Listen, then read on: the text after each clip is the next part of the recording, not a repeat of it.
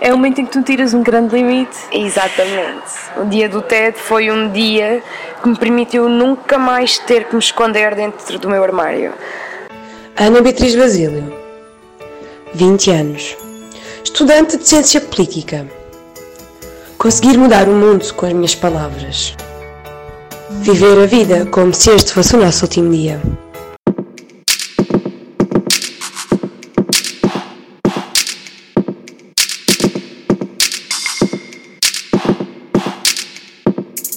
Sem limites. Não estava à espera disso agora. Olá a todos, sejam bem-vindos a mais um episódio Sem Limites, hoje com Ana Basílio. Exatamente. Onde é que nós estamos agora? Biblioteca, num barracão na biblioteca do LX Factory. Sim. É um pavilhão com o teto amarelo, com uns focozinhos de luz e uns livros bastante interessantes. Aqui ao nosso lado direito. Está aqui o, favor- o teu favorito, não é? Arte religiosa em Portugal. Enquadra-se perfeitamente com, com a minha pessoa. E Acho com o que- tópico? Que- Eu também acho que sim. Eu acho que. Eu, assim, eu costumo dizer que gosto mais deste, que é o Ah, reino sim. animal. Animais noturnos, eu sou uma pessoa muito é noturna. que já eras conhecida aqui para usarem a tua foto? Epá, já, tipo, está igual. Isso, é- isso não sou eu, isso é o meu primo. Isso é o meu primo que também é assim como eu, mas já, eles pediram permissão ao meu primo e entretanto Ah, vão ok. atualizar para uma foto minha, eventualmente. Vamos começar agora por falar um pouco sobre ti. ok, vamos. Sou uma little criança que nasceu no Alentejo, nos confins do universo, mesmo, mesmo, mesmo escondidinha do mundo, em Estremoz. Sim.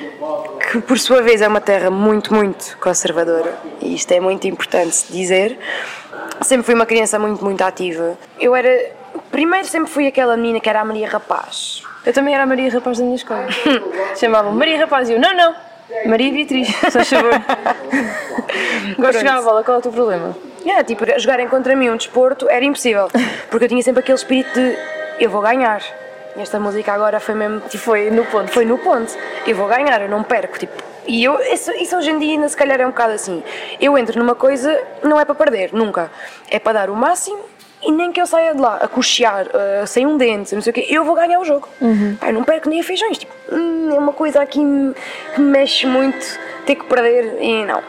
Pratiquei tudo o que era de desporto para fazer. Tipo, hockey, vôlei, futsal, basquete, atletismo, que foi sem dúvida alguma o meu grande amor, que foi pratiquei atletismo desde os meus 7, 8 anos até ir para a faculdade.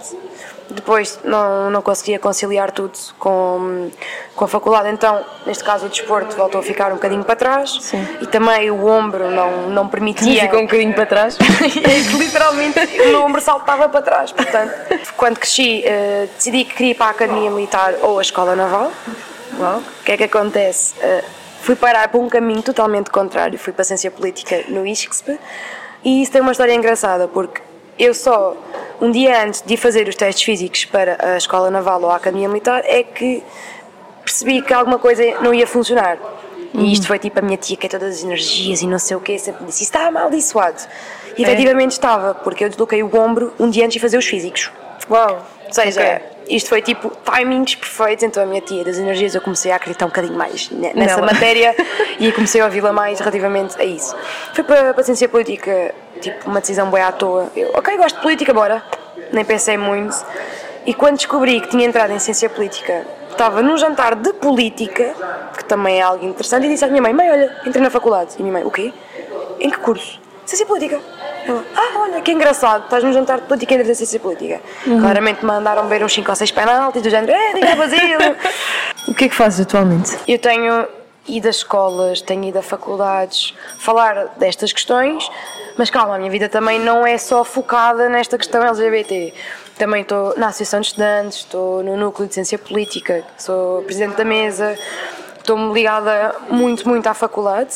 Neste caso, agora também este ano pratico desporto e a minha a faculdade consome tipo 95% do meu tempo. Em que ano é que estás? Estou no terceiro. Acaba este ano, se tudo correr bem e vai correr bem. Mãe, vai correr bem. Ou seja, e basicamente a minha vida resume-se a isto. Mas depois vou tendo este 5% de tempo livre, onde gosto imenso de estar tipo no sofá a ver séries. Qual é a tua série favorita? Ah pá, isso não se pergunta, é porque eu não sei dizer. Eu tenho Assim, muitas. A que te vem mais à cabeça? Ok, foi Orange is the New Black. tipo, é mítica série. Mas agora também estou a gostar muito de ver Vis a Vis, aquela série espanhola, também na mesma temática, prisão. E, e eu, eu saio destas duas séries a pensar, ok, um dia quero fazer uma experiência social de ir presa. Juro-te, não sei, tipo, é bem ridículo, mas ao mesmo tempo faz-me bem pensar como é que eu me ia safar na prisão. Eu ia ser tipo Amazona, eu ia ser aquela que, eh, tipo, chegava lá, baixava a cabeça e tentava sobreviver. Tipo, gostava bué de me ver durante um mês numa prisão para saber como é que ia Cena. ser. Pá, eu acho que é Cena. uma experiência interessante. Saber como é que tu sobrevives, tipo, a reações e a momentos que não estás preparado na tua vida, ninguém te prepara para isso. Tipo, uma espécie de um mês na prisão. Bora, vamos criar um, uma, já um reality show, um mês na prisão. Acho que era uma cena interessante. Gostas de desafios? Exatamente, via isto como um desafio. O meu próximo desafio é saltar de paraquedas. Sim. Portanto, mãe, mais uma vez, te- queres-me dar uma viagem para eu saltar de avião? Mas se calhar esse é o meu próximo grande desafio, tipo a curto tempo e a longo prazo, é ter algo meu. Um projeto, uma associação, ainda não sei muito bem o quê, mas ter algo by Basílio. E o que é que tu achas que te falta para lá chegar neste momento? Tempo. Só que eu não posso esquecer, a vida não é só trabalho e a vida não é só lazer. Tem que haver aqui um mix. E o mix que eu tenho eu acho que já funciona. Quando eu acabar a faculdade eu vou ter muito mais tempo livre. Se calhar quando eu acabar o estágio vou ter as manhãs e que já me posso dedicar mais a alguma coisa. É assim, lá está. Há prioridades na vida. E agora as minhas prioridades é concentrar-me no estágio, concentrar-me na faculdade e em tudo o que está à volta da faculdade. Eu vi, eu vi a tua TED e fiquei tua fã, né? Pensei logo, ah, tenho que falar com esta rapariga, posso ser limites, porque ela é sem limites. É o teu discurso é todo a mostrar como foste tirando os limites do teu caminho e o momento do TED é o momento em que tu tiras um grande limite. Exatamente. O dia do TED foi um dia que me permitiu nunca mais ter que me esconder dentro do meu armário. Independentemente para o que for, por exemplo, ok, eu agora sou uma estudante de ciência política, mas quem sabe que se calhar daqui a 5 anos ou 6 eu estou sentada no Parlamento. Ou seja, já não tenho que ter aquele processo de esconder a minha namorada ou esconder a pessoa com quem eu estou, porque vou ter medo da comunicação social. Não, tipo, agora chego lá do género, esta menina já está super assumida, já não, não vai ser aquela notícia, oh meu Deus, há aqui uma, uma deputada que tem uma namorada e que está a esconder. Não, tipo, foi um dia que me permitiu nunca mais me esconder, permitiu-me ser finalmente eu própria para toda a gente, incluindo membros da minha família que hum, não sabiam que eu era lésbica e que só quando o TED teve público é Sim. que a minha família, neste caso a minha mãe e o, e o meu pai enviaram o link para o grupo de família e Ai, aí miséria. tipo eu comecei a receber mensagens tipo à toa dos meus tios, eu, o que é isto? Tipo, porque é Sim. que eles me estão a mandar mensagem? Tipo, ok, Sim. nós falamos, mas não é aquele Yeah. tipo de mensagem regular. E eu, ah, o que é isto? Tipo, tinha da minha tia, do meu tio, e eu, ok, fui ler os conteúdos, e eu, ok, já percebi o que é que aconteceu. Foram eles que tinham visto o TED e estavam-me a dar mensagens de apoio. Yeah, tipo, tive lá um comentário muito engraçado da minha tia que era, só não percebo porque é que não me contaste mais cedo. Tipo, bué chateada comigo, do género, oh tia, tipo, calma, não me mates, mas não, não era não ter confiança com eles, era não saber qual seria propriamente a reação. Sim. E eu tentei evitar esta reação, fosse positiva ou fosse negativa, o mais tardar. Porquê? Porque eu não queria criar mau ambiente na família. Então não era uma coisa que, ok, tipo, se os meus tios não quisessem estar-se a barimbar para eu ser lésbica ou não, chill, fixe, mas eles podiam ser aquele, aquelas pessoas picuinhas, ai não, não, agora já não te queremos cá em casa e não sei o quê, não sei o que mais. Mas Sim. graças a Deus correu tudo muito bem.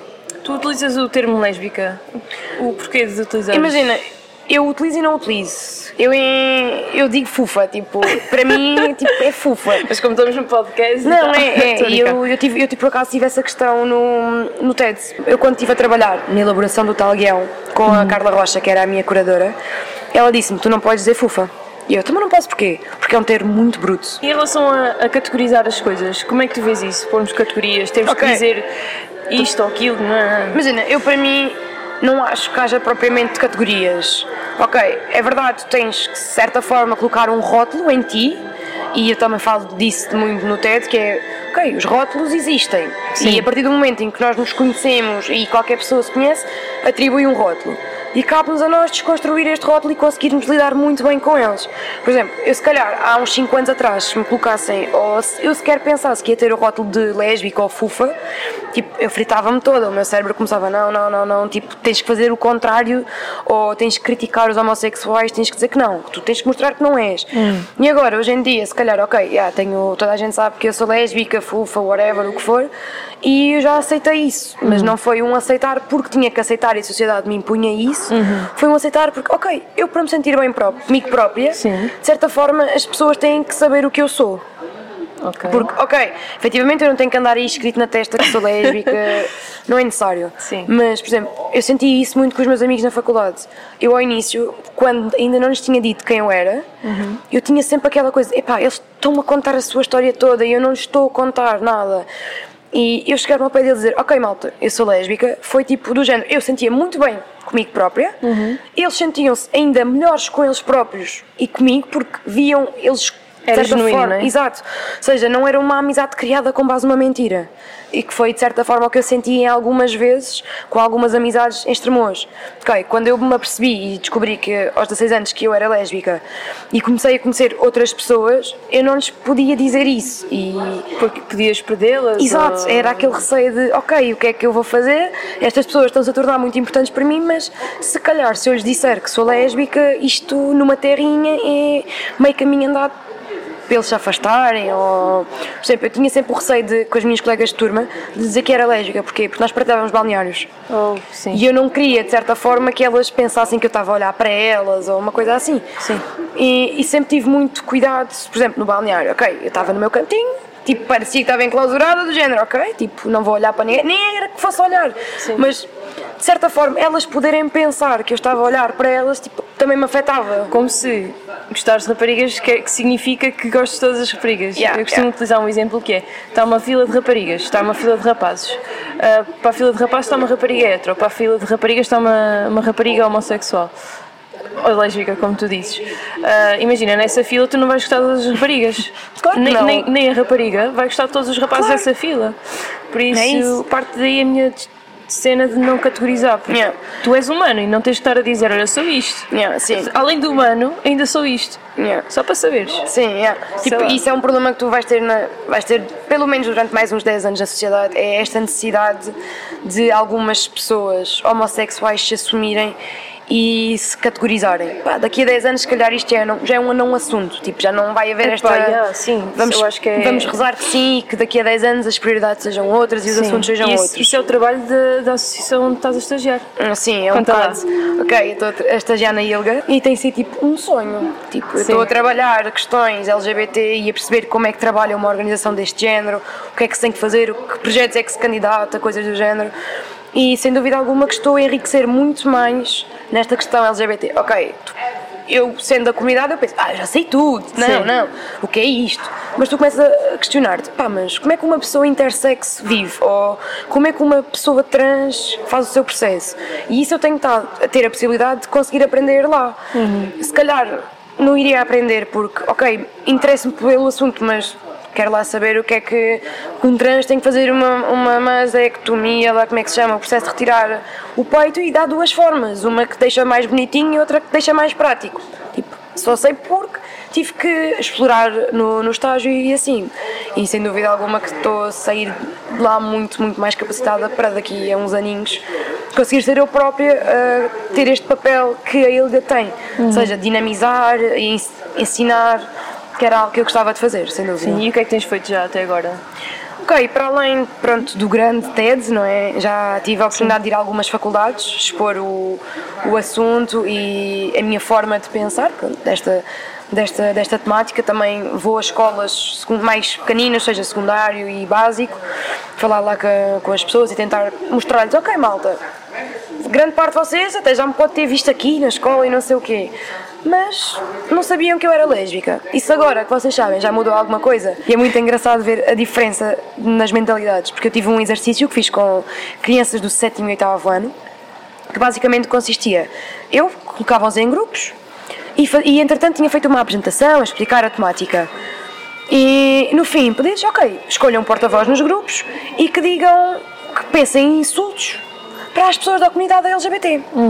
E depois pedi aos meninos, cada um, ah, para ir à frente, e eu estava à frente deles, e eles ainda não sabiam que eu era lésbica, eu estava à frente deles, e, e eles começaram a dizer os insultos que tinham pensado em grupo. Ia. No fim, eles sentaram-se todos, e eu disse-lhes: Pois olha, não sei se vocês sabem ou não, mas os insultos que vocês tiveram a dar foram insultos para mim. Porque eu sou uma pessoa dessa comunidade. E tu vês a reação de crianças de tipo de 7 e 8 avó, não sei propriamente que idade tem, mas para aí 10, não, 12, 13 se calhar, que entraram lá, ai não, isto aqui, isto aqui é os gays e não sei o quê, e que no fim já se sentiam sensibilizados com a questão e que se calhar já saíram de lá a pensar, epá, se calhar eu não posso dizer isto às pessoas e se calhar eu não devo pensar desta forma. Foi sem dúvida alguma dos momentos que mais me marcou por ver que já consegui criar um impacto naqueles jovenzinhos pequeninos. Sim. Porque eu quando disse que era lésbica na- aos porta-voz daqueles grupos, eu tive uma menina que começou a chorar. Oh, Ela começou a chorar e eu do género, "Ah, isto não me está a acontecer, eu não tenho uma criança a chorar, não, não, não, eu não sei lidar com crianças a chorar. E a miúda disse-me, "Hum, pronto, ok, eu peço desculpa, eu não te queria insultar e se calhar agora já não vou fazer isso mais, mas sempre a chorar. E eu tipo a tentar perceber o que é que ela estava a dizer e no fim a miúda só me diz assim, posso dar um abraço? E eu, podes. E a miúda tipo vem-me dar um abraço e ainda começa a chorar mais e eu, não, não, não, para, para, para, para, para. E aí caiu-me uma lágrimazinha, vá. Epá, eu, se calhar há há 10 anos atrás eu era homofóbica e era retrógrada e era o mesmo tipo de pessoas que a minha, hum, que a minha terrinha forma. Agora já não, agora tipo open mind. Uh! o que é que tu valorizas mais na vida? A amizade. Sem dúvida alguma, a amizade. É um pilar muito forte para mim e eu tento sempre ser a melhor amiga que posso, mas sem dúvida alguma que eu só sou a Basílio que sou hoje por causa dos meus amigos. O que é que tu dirias a uma Basílio perdida na vida neste momento? Miúda, foca-te. Tu já conseguiste fazer tanto com nada que não é agora, se calhar, uns anos mais à frente, que tu, se calhar, até já podes ter mais coisas ou menos coisas que tu vais perder. Concentra-te, acredita em ti, luta por o que tu acreditas e bola para a frente. Basílios aí fora? Basílios que se identifiquem com esta Basílio.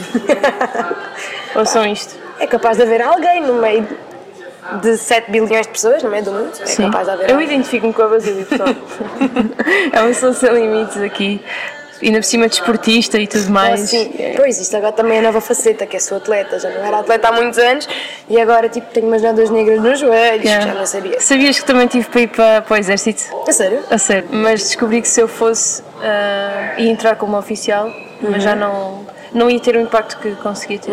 Então com o Sem Limites abrange muito mais gente, não abrange só o exército, Yeah. não é? Abrange toda a gente.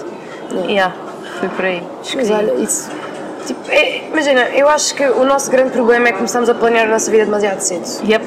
Porque tu começas a criar em ti umas expectativas e é isto que eu tenho que fazer, e é isto que eu quero, é isto. Por exemplo, a mim irrita-me quando a malta, 12 ano, diz: Eu quero ser eh, médico, eu quero ser neurocirurgião na especialidade tal. Antes, vocês nem sabem o que é que vocês querem fazer amanhã da vida. E quanto mais o que é que vocês vão fazer nos próximos 50 anos da vossa vida. Tipo, não. Sim.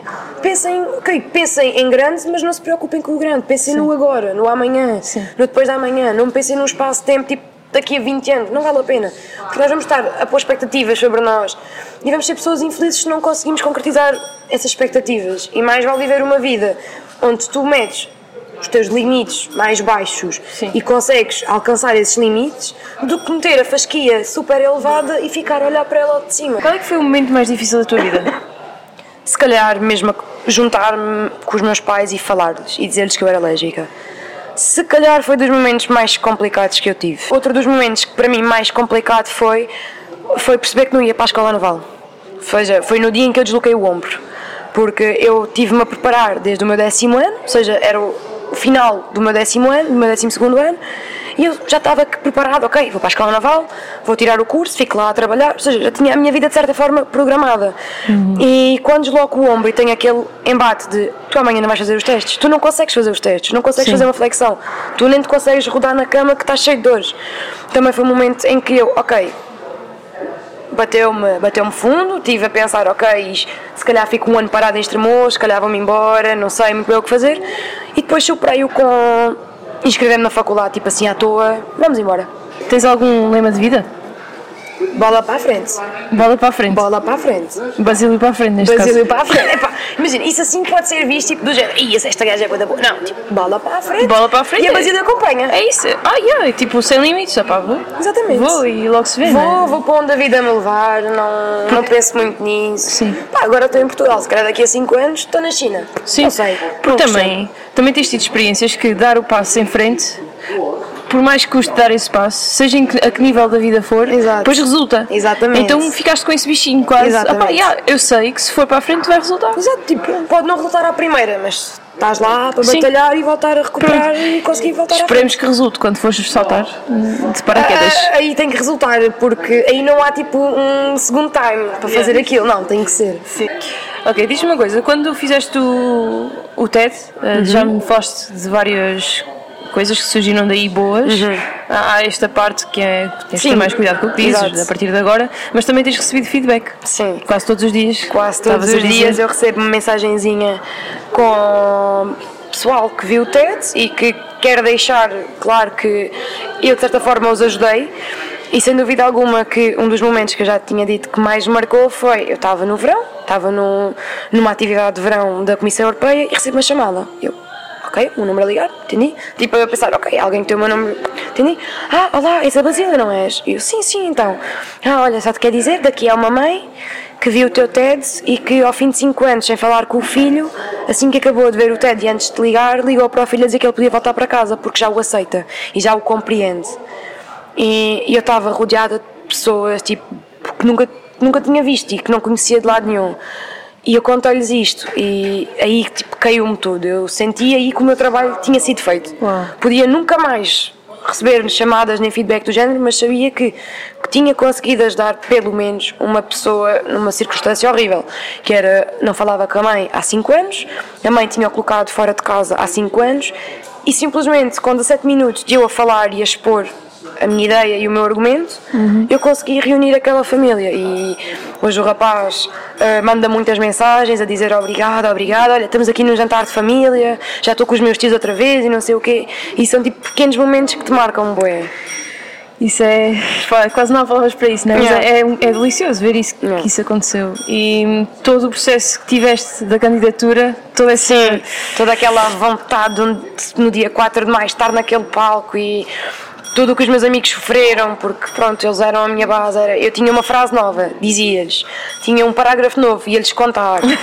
e, e, e eles, coitadinhos, também sofreram muito nessa fase, baseada da preparação para o TED, mas eles também foram os primeiros, eh, no dia 4 de maio, que pronto, o meu grupo de amigos esteve presente.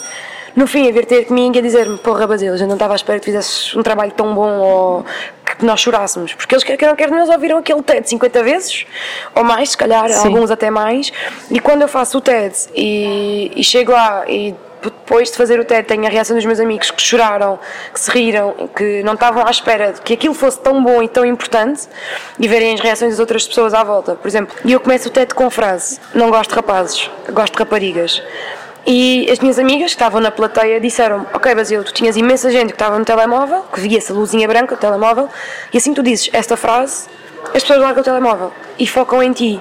E isso foi, de certa forma, tão importante saber que, ok, eu, tipo, eu abri a boca, disse uma frase e uma oradora que não era conhecida consegue logo cativar a atenção com uma simples frase da sua história. Sim. Tipo, é, é, tipo, nunca esperei, nu- vou ser sincera, não, não estava à espera de ter tanto sucesso e tanto feedback com, com o TED. Sim, para o início da de política já estás. Já estás encaminhada. Ah, já tenho o está- meu nome lançado, vamos, vamos embora. Vamos. Eu acho que foi perfeito, só acho que as cores do TED deviam ter mudado.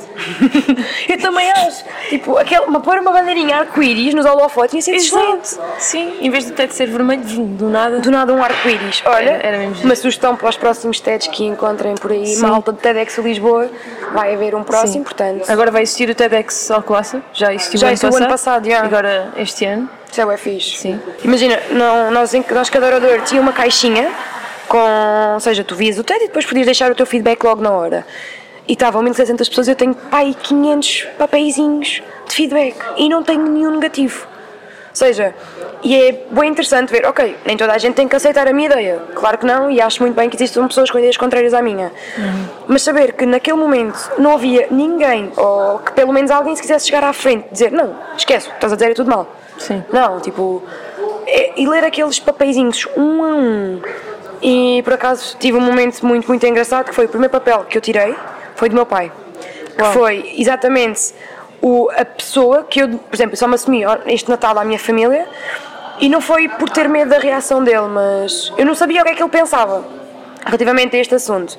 Ele mandava a sua boquinha e eu percebi mais tarde que era ele do género, sabe que eu sou muito resposta rápida, do género, tu mandas-me uma boca, eu respondo logo, e ele mandava as bocas dele, do género, para ver se eu conseguia sair do meu armário, ou seja, eu dizer-lhe que era lésbica. Eu lembro-me de um momento que foi na altura em que a homossexualidade foi considerada doença por um psicólogo qualquer, ou já nem sei Falaram muito- da cura e não sei o quê. né? Exatamente. O meu pai está na cozinha e manda um grito a dizer assim: Estás a ver, Bia? A homossexualidade é uma doença. E eu tive para me levantar da cama, a chegar à porta e dizer: Então, olha, a tua filha é doente. Mas, tipo, levantei-me e voltei a ir lá para baixo. E o primeiro papel que eu tinha era do meu pai a dizer: Faz o favor de ser feliz. E, e quando eu chego ao pé do meu pai e vejo o meu pai com os olhos super vermelhos, eu: Ai, tiveste a chorar. E ele, tipo, diz: Cala-te e puxa-me para me dar um abraço. Foi, tipo, um momento muito, muito fofinho e muito, muito. que me encheu o coração. Top. Para terminar, gostarias de me fazer alguma pergunta? O que é para ti a vida sem limites? Ok. então, para mim, para já, o conceito de sem limites é, é estar no mindset, ter mindset sem limites, e viver sem limites é tirar os obstáculos do teu caminho. Ok. Nas cenas mais simples da vida, de género, do pequeno almoço. Ah, não Ok, espera, tenho uma pergunta muito importante que surgiu agora. Ok. Metes primeiro o leite ou metes os cereais primeiro? Olha, é sem limites, tu podes pôr os cereais como quiseres e o leite, tipo, verdade. tranquilo, tipo, aceito, a sério. Ok, faz, faz sentido. pronto. Ok, gostei da Ah, resposta. Pronto, tu, tu, tu não colocares obstáculos, opá, não vou levantar da cama porque está frio. Pá, não, vou levantar-me da cama, levar com o frio e fazer alguma coisa para me aquecer. Tipo, não há, não há limites. Queres dizer mais alguma coisa, só mesmo para fechar? Uhum. Há silêncios que valem mais do que palavras. Tá, estás a ver? Pronto, acabou. Chegámos assim ao fim de mais um episódio. É uma honra para mim ter-te aqui, um privilégio. A sério, quando Obrigada, aceitaste, quando recebi a tua mensagem de resposta. Obrigado por estás atento às mensagens. Tipo, continua a fazer isso. É, olha, por acaso lá está, tiveste sorte que eu respondi logo. Tive sorte. E para terminar, agradeço por teres vindo. Obrigada, Agradeço eu. por teres seres tu própria.